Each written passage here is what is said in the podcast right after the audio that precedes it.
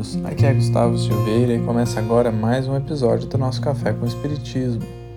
Hoje daremos início ao capítulo 2 da obra Pensamento e Vida. Emmanuel falará sobre o que Leon Denis chamou de uma das potências da alma, que é a vontade. Em primeiro lugar, será interessante distinguir vontade de desejo.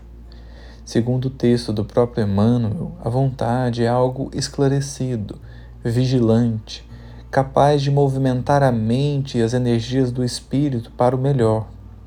E desejos seriam aquelas expectativas mais efêmeras que só perduram enquanto não são atendidas, saciadas ou cumpridas. Portanto, embora muitas vezes no uso popular vontade e desejo sejam sinônimos, a ponto de dizermos estou com vontade de ir em determinado lugar, querendo dizer que temos o desejo de ir a tal lugar, aqui na obra Pensamento e Vida, e diria mesmo que em toda a obra kardeciana e outras subsidiárias, vontade é a capacidade que um espírito tem de dirigir-se, de direcionar suas energias. Daí uma das mais famosas frases de Leon Denis: Toda a potência da alma se resume nestas três palavras: querer, saber e amar se referindo à vontade, à inteligência e à nossa essência divina. Nesse sentido, parece mais difícil entender a vontade como algo que pode ser deturpado ou que possa assumir um caráter de perversidade. Naquelas criaturas nas quais o mal parece predominar, embora deem mostras de grande força de vontade, Segundo o que Emmanuel transmite aqui neste capítulo, seria mais fácil entender que nesses espíritos a vontade está enfraquecida e o desejo lhes é algo mais dominante. A pessoa que se volta ao mal, não raro, está movida pelos seus desejos e a sua vontade não é forte o suficiente para governá-los. Dizemos isso porque, nas palavras do próprio Emmanuel, a vontade é a gerência esclarecida e vigilante, governando todos os setores da ação mental. De modo que fique assim mais fácil entender uma vontade enfraquecida naqueles em que os setores da ação mental estejam desgovernados. Mas vamos ao texto. Para falar a verdade, a primeira frase já merece de nós um tempo mais de reflexão embora ela não seja exatamente sobre o assunto a ser abordado, porque antes de aprofundarmos no estudo da vontade, Emmanuel assim escreve abrindo o capítulo.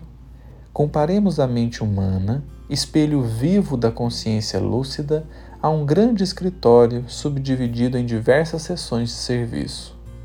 Aqui, o benfeitor avança um pouco mais na metáfora construída no capítulo anterior. Se antes ele comparou a mente com um espelho, aqui ele trouxe a ideia de mente como espelho vivo da consciência lúcida. O adjetivo vivo faz toda a diferença, porque a mente não pode ser exatamente um espelho. É um espelho vivo, porque somos seres vivos com capacidade de escolha, com capacidade de discernimento. Vivemos segundo os reflexos de nossa mente, mas temos poder de decisão sobre esses reflexos. Então, espelho vivo parece mesmo mais adequado. Mas além disso, Emmanuel diz espelho vivo da consciência lúcida. O adjetivo lúcida aqui não nos parece ter sido no sentido de lucidez, de bom senso, mas no sentido de aquele que é luminoso, aquele que resplandece. O que nos leva a pensar que Emmanuel se refere a uma parte da consciência, a parte da nossa consciência que já veio à luz, ou seja, seria o que a psicanálise chama de consciente. Fica talvez complicado de entender porque temos palavras parecidas ou até mesmo iguais para designar coisas diferentes. Mas, pela ótica da psicanálise, podemos definir o consciente como um nível da mente humana que contém os pensamentos, sentimentos, percepções e memórias, dos quais estamos cientes em um determinado momento. De forma que a nossa mente é um produto do nosso consciente. Quanto mais evoluímos na trajetória espiritual, mais conscientes estamos de nós mesmos e, portanto, temos uma mente mais esclarecida. Se ficou confuso, não se preocupe. Apenas não poderíamos deixar passar em branco essa fala de Emmanuel, mas ela não será decisiva para a compreensão do restante do capítulo. Por hoje interromperemos aqui, porque o que teremos de abordar agora precisará de um episódio específico. Um grande abraço a todos e que Jesus nos abençoe.